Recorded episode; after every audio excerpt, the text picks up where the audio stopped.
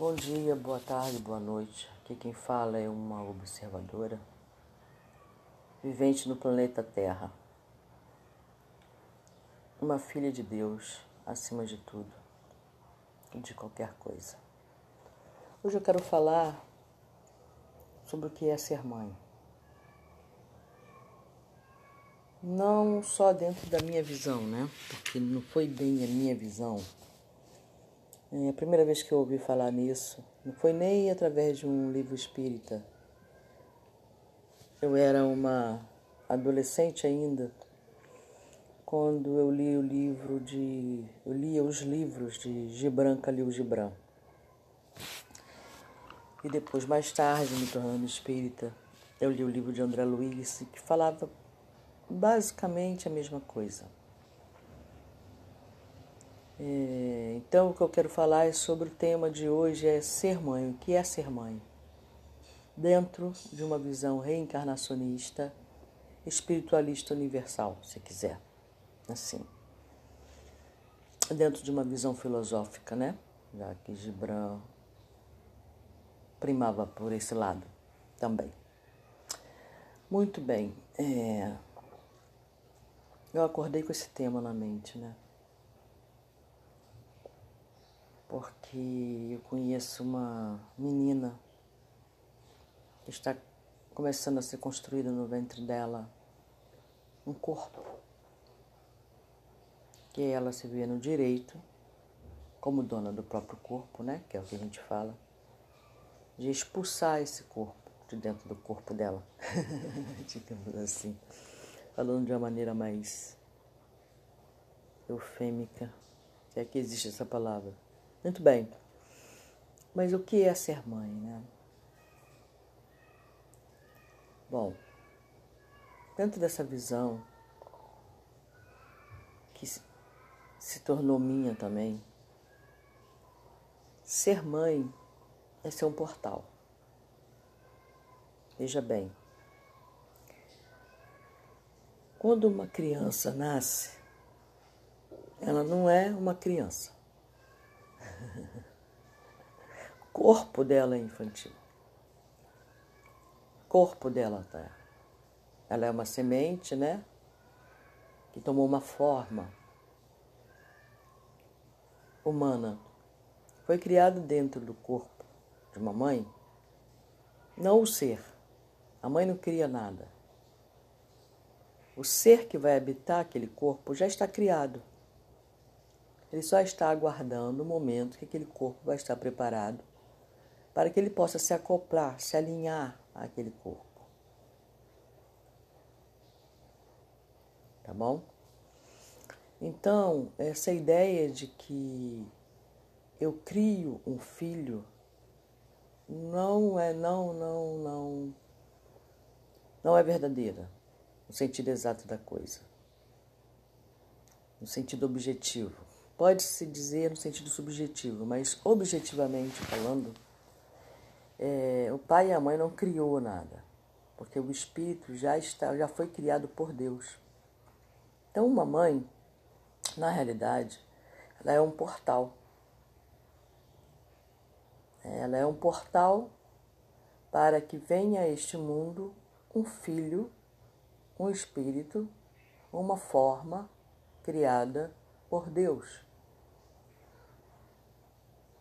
Dentro do ventre de uma mãe só está sendo criado, desenvolvido, um corpo, uma vestimenta de carne, para que esse espírito possa passar para esta dimensão e aí passe a viver uma experiência humana. E o papel da mãe é o de dar passagem, dar a oportunidade desse corpo ser criado para dar passagem à entrada desse espírito neste mundo. Este é o primeiro papel da mãe. Então, quando uma mãe está grávida, ela não está grávida do espírito, ela está grávida do corpo que irá abrigar o espírito. Que está ansiosamente esperando por esse momento, porque ele já está sabendo de antemão que o momento dele vir para este planeta novamente reencarnado está chegando. E que a mãe já foi escolhida. Então a mãe, neste sentido, ela é só um portal magnífico, portal de Deus, né? É magnífico isso é uma coisa assim divina, sabe? É uma oportunidade de crescimento para aquele espírito que vai ser mãe também, é uma oportunidade de crescimento para ela. Poder ter a honra de trazer ao mundo, de dar passagem ao Filho de Deus no planeta. E o segundo papel desta mãe é o de educar este filho para viver harmoniosamente no sistema em que ele vai ser inserido, na sociedade que ele vai ser inserido. Você não cria esse filho. Ele já vem com uma história de outras reencarnações. Ele já vem com um motivo próprio para reencarnar. Ele pode nascer com alguma deficiência física, ele pode nascer com alguma deficiência mental, ele pode nascer com várias eh, situações kármicas que vai servir para o crescimento dele. E o que você vai fazer como mãe em relação a isso? Chorar porque seu filho tem alguma deficiência, sofrer, se sentir uma desgraçada ou qualquer coisa do gênero, porque seu filho tem isso ou aquele problema. E uma mãe também, quando serve de portal para um espírito, não é escolhido de uma forma geral, escolhido aleatoriamente. Existe uma ligação de histórias aí entrelaçadas que precisam ser resolvidas. Então, quando você nega a esse espírito a oportunidade de passar para esse mundo e viver a experiência dele humana, você está causando um mal ah, terrível a toda a humanidade, não só a você. Quando a gente faz uma escolha, seja ela qual for, mínima seja, é, nós estamos jogando uma pedra no lago e criando uma onda que vai esbarrar em outras ondas, ou seja, vai interferir. Quando uma mulher decide que vai tirar do seu ventre o filho de um homem, por motivo pessoal, egocêntrico, geralmente o motivo é esse. É um motivo bastante egocêntrico né? Você não está tirando só o seu filho do seu ventre, porque o corpo é seu, você faz o que você quiser. Você está tirando a oportunidade de um outro ser também vir a atuar como pai desse espírito, que às vezes esse filho nasceu para aquele pai. Ele tem uma, um, uma, um reajuste kármico com aquele pai. Você negou essa oportunidade porque o corpo é seu, tu faz o que você quiser. Às vezes o reajuste não é para o pai e para a mãe, o reajuste é para a avó ou o avô também. Esse reajuste pode ser para o irmão, se já tiver filho. Entendeu? Então, o motivo pelo qual essa criança está nascendo, está vindo através de você como mãe, é diverso. Você não pode saber. Então você tem pátria poder sobre o seu corpo? A princípio, sim. Você tem o direito de vir e vetar essa vinda, fechar essa porta? Sim, pode. Mas a consequência pode ser terrível. Nossa, você não sabe a extensão, a dimensão dessa decisão. Então, antes de uma mãe decidir que vai fechar a porta dela para a vinda de um espírito ao mundo, ela deve pensar bastante se ela vai estar preparada para colher o que ela está plantando. Não só na vida dela, mas na vida de outros, nas influências que são diversas. E a colheita não vai ser bonita mesmo, tá bom? Então, é, você deve dizer assim, ah, então, você foi uma ótima mãe, né? Você desde cedo você já tem uma entre aspas, uma consciência disso seria, né? Não, não fui. Não fui uma ótima mãe. Deixei muito a desejar. Porque, como ser humano, é, tive, eu sempre fui, durante a minha adolescência, muito mimada, uma pessoa muito egocêntrica, muito centrada né, em mim mesma, nas minhas decisões, no que eu queria, no que eu deixava de querer. E quando eu queria uma coisa, que se dane o resto. Eu quero aquilo e vai ser aquilo que eu quero e pronto. Né, tinha todo esse lado. Daqui a pouco eu estou completando 60 anos. Graças a Deus. Espero viver mais 30. Para entender cada vez mais a minha própria vivência e para resgatar ainda nesta vida muitas das coisas que eu fiz, baseado no orgulho, na arrogância, no egoísmo, né? É, são coisas que fazem. são tendências do nosso caráter, mas que não somos nós. Nós somos, a princípio, todos filhos de Deus. Ponto. Como filhos de Deus, eu também tenho os atributos dele. Né? Eu não gosto muito desse nome Deus. Esse nome foi dado pelos homens, né? Deus. Como os outros chamam Elohim, Yahvé, né? Odrei, Odrei. E outros chamam Yeshbu, outros chamam Grande Espírito. Não interessa o nome que dê a ele. O que interessa é que eu existo, sempre existi e sempre existirei. Dentro da minha existência, eu passei por vários portais na minha última, nessa última existência, meu último portal ganhou o nome de Sebastiana. Ah, também não fui assim uma ótima filha, não. Para dizer o mínimo. Bom, enfim, é, às vezes o conhecimento é, é uma distância muito grande entre conhecimento e sabedoria. Mas eu resolvi fazer esse podcast porque Seria tão bom se nós pudéssemos vivenciar dessa forma nossa experiência humana, né? Como mãe. Se todos pensassem assim, olhassem para os seus filhos e falassem: Nossa, ele é um filho de Deus. Nossa, ela é uma filha de Deus.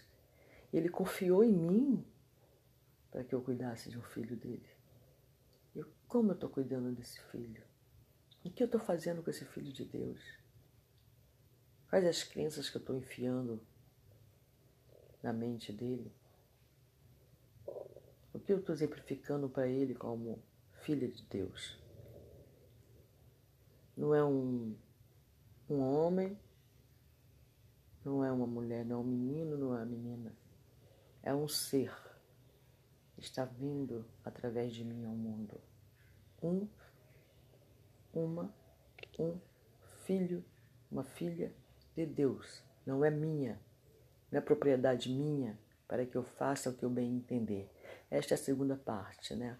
Eu também já falei essa frase, tá? O filho é meu, eu faço o que eu quiser. Não, querida, não faz não. Porque é muita responsabilidade, muito pesada essa frase.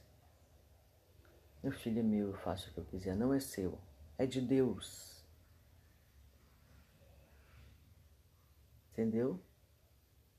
Você e seu marido, você e seu companheiro, você e seu amigo, você e seu irmão foram os escolhidos para se responsabilizar pelo ensinamento, pela sobrevivência deste Filho de Deus, que depois vai seguir o caminho dele ou dela e virão a trazer ao mundo outros espíritos, outras criaturas divinas. É só isso que ele é. Se nós conseguirmos olhar para nossos filhos apenas como filhos de Deus e entender a responsabilidade que temos por essa vida, por essa por estruturar esse ser mostrar esse seu nova, a nova vida ele vai ter aqui, a nova experiência dele. Ajudá-lo em sua experiência, em sua nova experiência, guiá-lo. É só isso que nós somos, porque criado ele já é. Eu não crio ele, ele já é criado, ele já vem criado. Às vezes ele pode ter sido criado antes de mim. Eu posso ter dois mil anos, ele ter três mil. Isso estou falando por baixo, né? É, e trazer, e às vezes está vindo no mundo não para que eu o ajude, mas para ele me ajudar. Às vezes ele vem ao mundo como meu guia. Às vezes ele vem no mundo para me ajustar, né? Então quem sou eu para me arvorar de dona daquele espírito e jogar naquele espírito toda a minha neurose? toda a minha frustração, tudo aquilo que eu gostaria de ter sido, ou de ter tido, não tive porque veio um filho e eu tive que dividir a minha vida com ele. Né? Muitas vezes, né? Ah, porque eu queria ter sido isso, então meu filho vai ser obrigado a fazer aquilo, porque eu sou dona dele, eu faço com ele o que eu quiser. Pense bem nessa frase, tá? Quando você abrir a boca para dizer o filho é meu, bater no peito dizer: O filho meu, eu faço com ele o que eu quiser. Pense um pouquinho sobre isso, a responsabilidade dessa frase. Porque as palavras têm poder, elas criam energia, tá? Então pense bem sobre isso. Então era isso que eu queria deixar como mãe. Eu tentei ser o melhor que eu pude, eu fui o melhor que eu pude dentro de toda essa camada de egoísmo, de arrogância, de orgulho, né? De propriedade. Mas eu tô aqui ainda. Eu tô aqui ainda. E ainda sou mãe. Hoje meus filhos têm, são pais e mãe, mas eu ainda tô aqui. Então eu ainda, por algum motivo, eu ainda estou aqui. como mãe, como vó. Né? Então eu tenho chance de me redimir, de colocar em prática meu entendimento, ser um pouquinho mais sábio na minha vida. Né? Então é isso. Que todos os portais de luz tenham um dia maravilhoso. Tá bom? Louvado seja Deus, para sempre seja louvado. A paz de Jesus esteja conosco.